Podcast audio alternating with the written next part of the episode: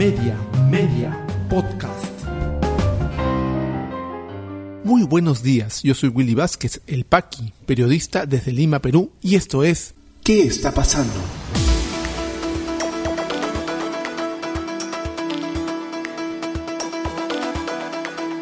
Estas son las tres principales noticias que debes conocer hoy, miércoles 8 de junio de 2022. Poder Judicial ordena detención de exministro de Transportes y Comunicaciones Juan Silva y pese a que se pidió videovigilancia se desconoce su paradero. Congreso hace y deshace, se aprueba retorno a la bicameralidad y desmantelamiento de la SUNEDU. Corte Suprema revisará la decisión de admitir apelación que liberó a la ex candidata presidencial Keiko Fujimori. Vamos al desarrollo de las principales noticias aquí en ¿Qué está pasando? Y una pieza clave y fundamental para la Fiscalía en la investigación que está desarrollando en el entorno del presidente Pedro Castillo, Juan Silva, el hasta hace muy poco inamovible ministro de Transportes y Comunicaciones, se encuentra prófugo de la justicia. ¿Por qué? Porque el día de ayer se conoció una decisión del Poder Judicial del 4 de junio de, bueno, hasta ayer eran tres días que había eh, decidido la captura del eh, señor Juan Silva Villegas. La policía fue a buscarlo y por supuesto no lo encontró. Tuvo todo el tiempo para ponerse a buen recaudo, como dice su abogado, que no está prófugo, está a buen recaudo. Eh, el magistrado Juan Carlos Checle Soria del Juzgado Supremo de Investigación Preparatoria de la Corte Suprema evaluó el requerimiento fiscal y dictó la orden de detención de forma reservada el último sábado. Aprobado el pedido fiscal y dada la orden judicial, la policía debía detener a Silva. Sin embargo, esto no ha ocurrido debido a que se desconoce su paradero, nos cuenta el diario El Comercio. Este diario supo que la policía tenía ubicado a Silva en los días previos al requerimiento fiscal a través de acciones de inteligencia. En las últimas dos semanas al exministro se le vio públicamente en su presentación ante la Comisión de Fiscalización del Congreso el 25 de mayo y en una entrevista presencial en Radio Exitosa el 1 de junio. No obstante, después de que el Poder Judicial dictó la detención preliminar, el reporte de la policía fue distinto. Se desconocía el paradero de Juan Silva. Ojo con, esto que ha hecho y ha dicho la Fiscalía. En un comunicado, la Fiscalía informó que se dispuso que la policía ejecute la medida de videovigilancia contra el Silva desde el 27 de mayo y añadió que se ha solicitado un informe a la policía para determinar si se cumplió con ello. Al señor Juan Silva, ¿lo estaban videovigilando o no? Esa es una pregunta muy importante que debemos buscar respuestas. ¿Por qué? Porque tenemos también al ex eh, secretario general de Palacio de Gobierno, el señor Pacheco, prófugo de la justicia. Se le escapó de las manos a los policías. Lo mismo con los sobrinos del presidente de la República. ¿Cuál es el problema aquí? Que todos ellos configuran piezas claves en el caso que investiga la Fiscalía cuáles han sido las reacciones alrededor de este pedido de prisión preventiva contra el exministro de Transportes. No se ha fugado, dice su, su defensa. Eh, su defensa legal señaló a RPP que no se les han notificado la decisión del juez Juan Carlos Cheque Soria de la Corte Suprema. Mi cliente está en el Perú, no se ha fugado, no tiene por qué fugarse. Ahora resulta que tenemos que informarnos por los medios de comunicación lo que hace el Ministerio Público y el Poder Judicial. La condición de no habido de Juan Silva, informa RPP, ha provocado duros cuestionamientos de parte de varios congresistas, entre ellos el fujimorista Héctor Ventura, quien señaló vía Twitter que si ex miembro del Ejecutivo no aparece en las próximas horas, quedaría evidenciado que la Policía Nacional no tomó precauciones para evitar su fuga. Una opinión similar es la del parlamentario no agrupado Carlos Anderson, quien por medio de las redes sociales dijo que ahora se entiende el porqué de los esfuerzos desesperados del presidente Castillo por detener la investigación fiscal en su contra. Un ofuscado ministro del Interior, Dimitri Senmache, ha dicho que no puede saberlo todo. Aseguró a RPP en una conversación de un programa de anoche que recién ayer, ¿no? Conoció la orden de detención preliminar en contra del exministro de Transportes. Yo no puedo saberlo todo. Me llaman a mi oficina y me dicen que acaban de recibir la información de que Juan Silva le han dado una orden de captura. Sobre eso llamo al superintendente de migraciones y le digo, por si acaso, esta es la información que tengo. Toma la acción pertinente para que esta persona no pueda salir. Manifestó en el programa Todo se sabe. Pues bien, no ha habido prófugo de la justicia, como ustedes quieran llamarlo.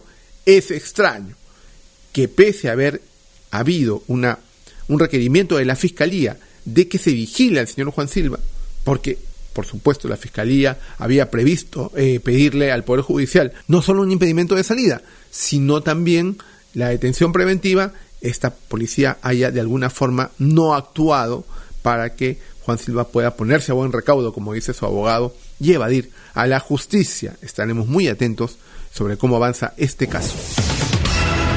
Y mientras muchos estamos enfrascados en ver qué hace el Ejecutivo y cómo delinquen algunos de sus eh, miembros y entorno cercano al presidente, el Congreso hace las suyas. Recordemos que cuando fuimos al último referéndum, como ciudadanos a votar el último diciembre del año 2019, se nos preguntó si queríamos un retorno a la bicameralidad, cosa que la ciudadanía opinó que no. Entonces, lo que opina la ciudadanía para el Congreso no es importante, no es relevante, no importa, porque ayer la Comisión de Constitución de un plumazo no solamente aprobó el regreso a la bicameralidad, sino también 51 artículos de la Constitución en una reforma constitucional en una comisión con una aprobación que requiere una mayoría simple de 66 votos y bueno, ese es un cambio de constitución, básicamente. Los que están en contra de una nueva constitución cambian la constitución a su antojo. Y aquí hay que hacer una aclaración. Nosotros, nuestra posición dentro de este podcast de noticias, y lo hemos dicho más de una vez para que no se me acuse de ser inconsecuente, estamos a favor de una bicameralidad. Siempre lo hemos estado. Consideramos que un una cámara reflexiva va a parar de alguna forma este tipo de atropellos contra la Constitución o de leyes inconstitucionales.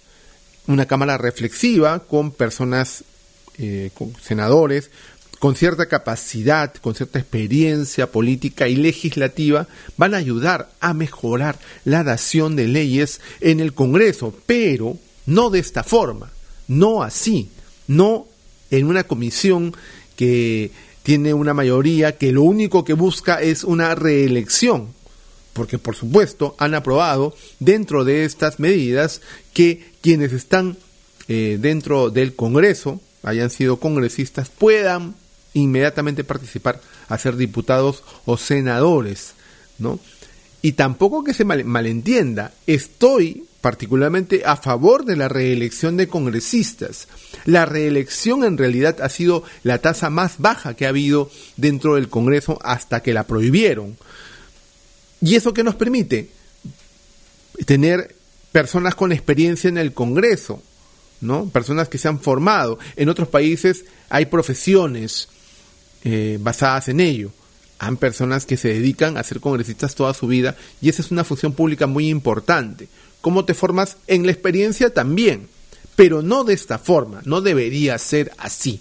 La Comisión de Constitución del Congreso, ayer con 13 em, votos a favor, 5 en contra y una abstención, es decir, por mayoría, aprobó el dictamen que plantea la reforma constitucional para restablecer la bicameralidad en el Parlamento Nacional. Según lo que indican los proyectos de ley aprobados, eh, la Cámara de Diputados contará con un número mínimo de 130 diputados elegidos por un periodo de cinco años mediante un proceso electoral conforme a ley, número que puede ser incrementado mediante ley orgánica en relación al incremento poblacional. El Senado estaría conformado por 60 senadores elegidos por un periodo de cinco años mediante un proceso electoral conforme a ley. El dictamen, que reúne 16 proyectos de ley que contemplan la modificación de 51 artículos de la Carta Magna, será elevado al Pleno para su debate y votación. Recordemos que no solamente para aprobar esto necesitan 66 votos. Esta información que les leí es del propio Congreso de la República. Y no contentos con eso, pero esta vez en la Comisión de Educación se aprobó por insistencia la norma que atenta contra la SUNEDU y la reforma universitaria. Con 10 votos a favor, la Comisión de Educación aprobó la norma que cambia la conformación de los miembros del Consejo Directivo de SUNEDU e incorpora a representantes de universidades públicas y privadas, es decir, los supervisados van a ser supervisores a la vez. Habráse visto. Eh, la Comisión de Educación del Congreso, informa el diario El Comercio, debatió el predictamen de insistencia frente a las observaciones formuladas por el Ejecutivo sobre la autógrafa de ley que plantea modificar el Consejo Directivo de la SUNEDU. El Poder Ejecutivo ya había anunciado que presentará un recurso ante el Tribunal Constitucional en este caso se concretara su aprobación por insistencia. No obstante, hasta que se emite el fallo, la ley estaría vigente. Se conoce que diversos grupos de personas bajo la dirección de la Asociación Sin Fines de Lucro Foro Educativo recolectaron más de 5.000 firmas para presentar una acción de inconstitucionalidad ante el TC, la misma que podría derogar la polémica ley.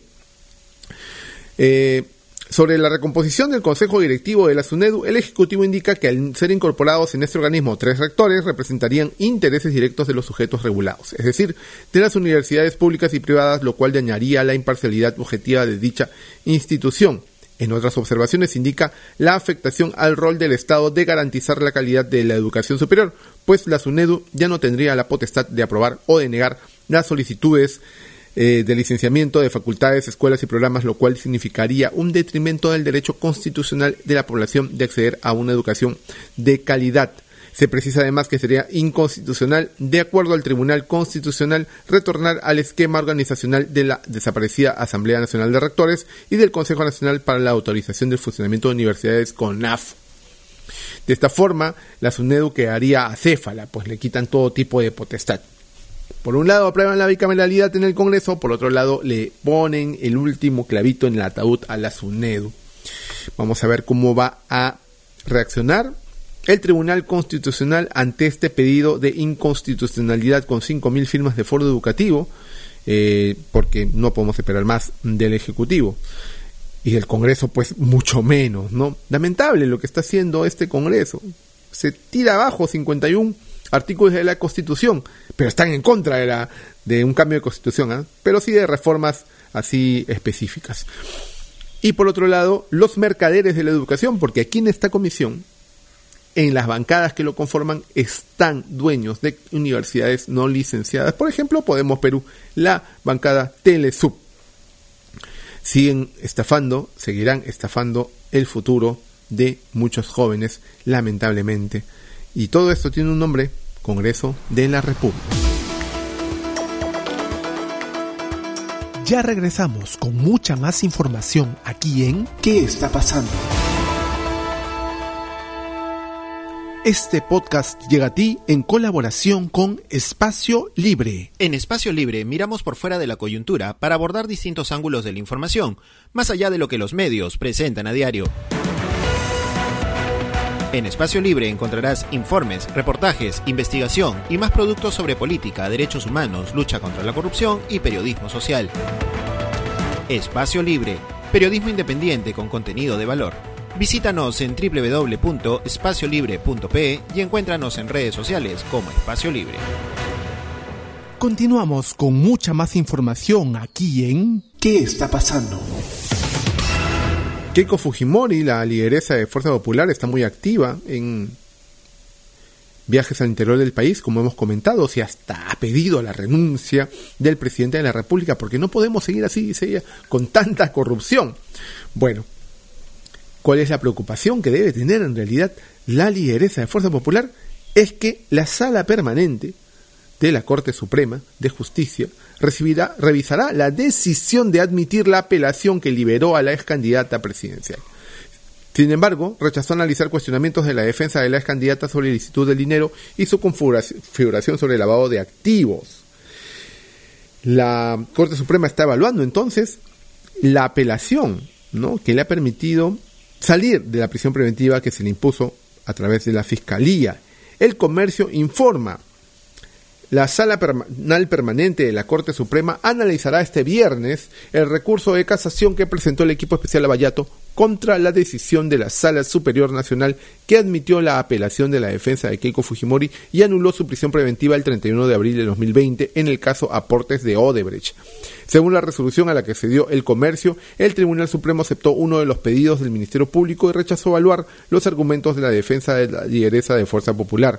El recurso de casación es un instrumento legal usado a fin de resolver controversias respecto a la aplicación de una norma o desarrollar doctrina jurisprudencial. En este caso, los jueces supremos consideran necesario desarrollar doctrina jurisprudencial nacional a fin de establecer que cuando debe computarse el plazo de tres días que prevé el inciso 1 del artículo 278 del Código Procesal Penal, planteamiento propuesto por la Fiscalía.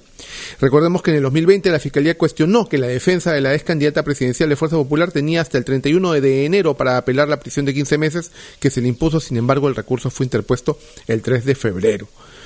Otra de las cosas que tiene los casos que viene llevando, eh, que viene enfrentando Keiko Fujimori, es que si los audiencias del caso Cócteles volverán a ser presenciales. Todo el proceso de regreso a la presencialidad en el Estado se está desarrollando y con ello también las audiencias presenciales de los casos que vienen en curso.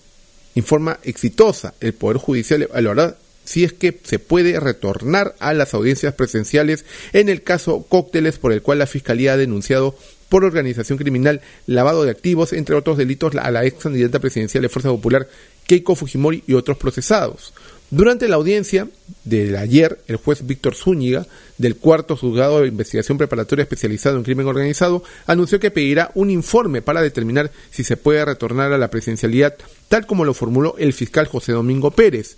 Vamos a cursar un oficio a la administración para que nos informen sobre la factibilidad de llevar a cabo una audiencia de manera presencial.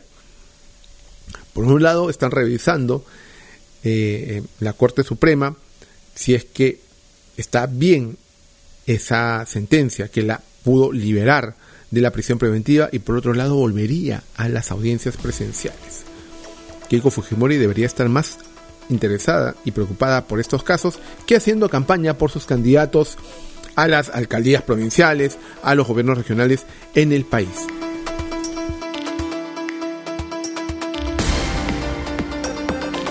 Hasta aquí. ¿Qué está pasando? Podcast de noticias para iniciar tu día más y mejor informado.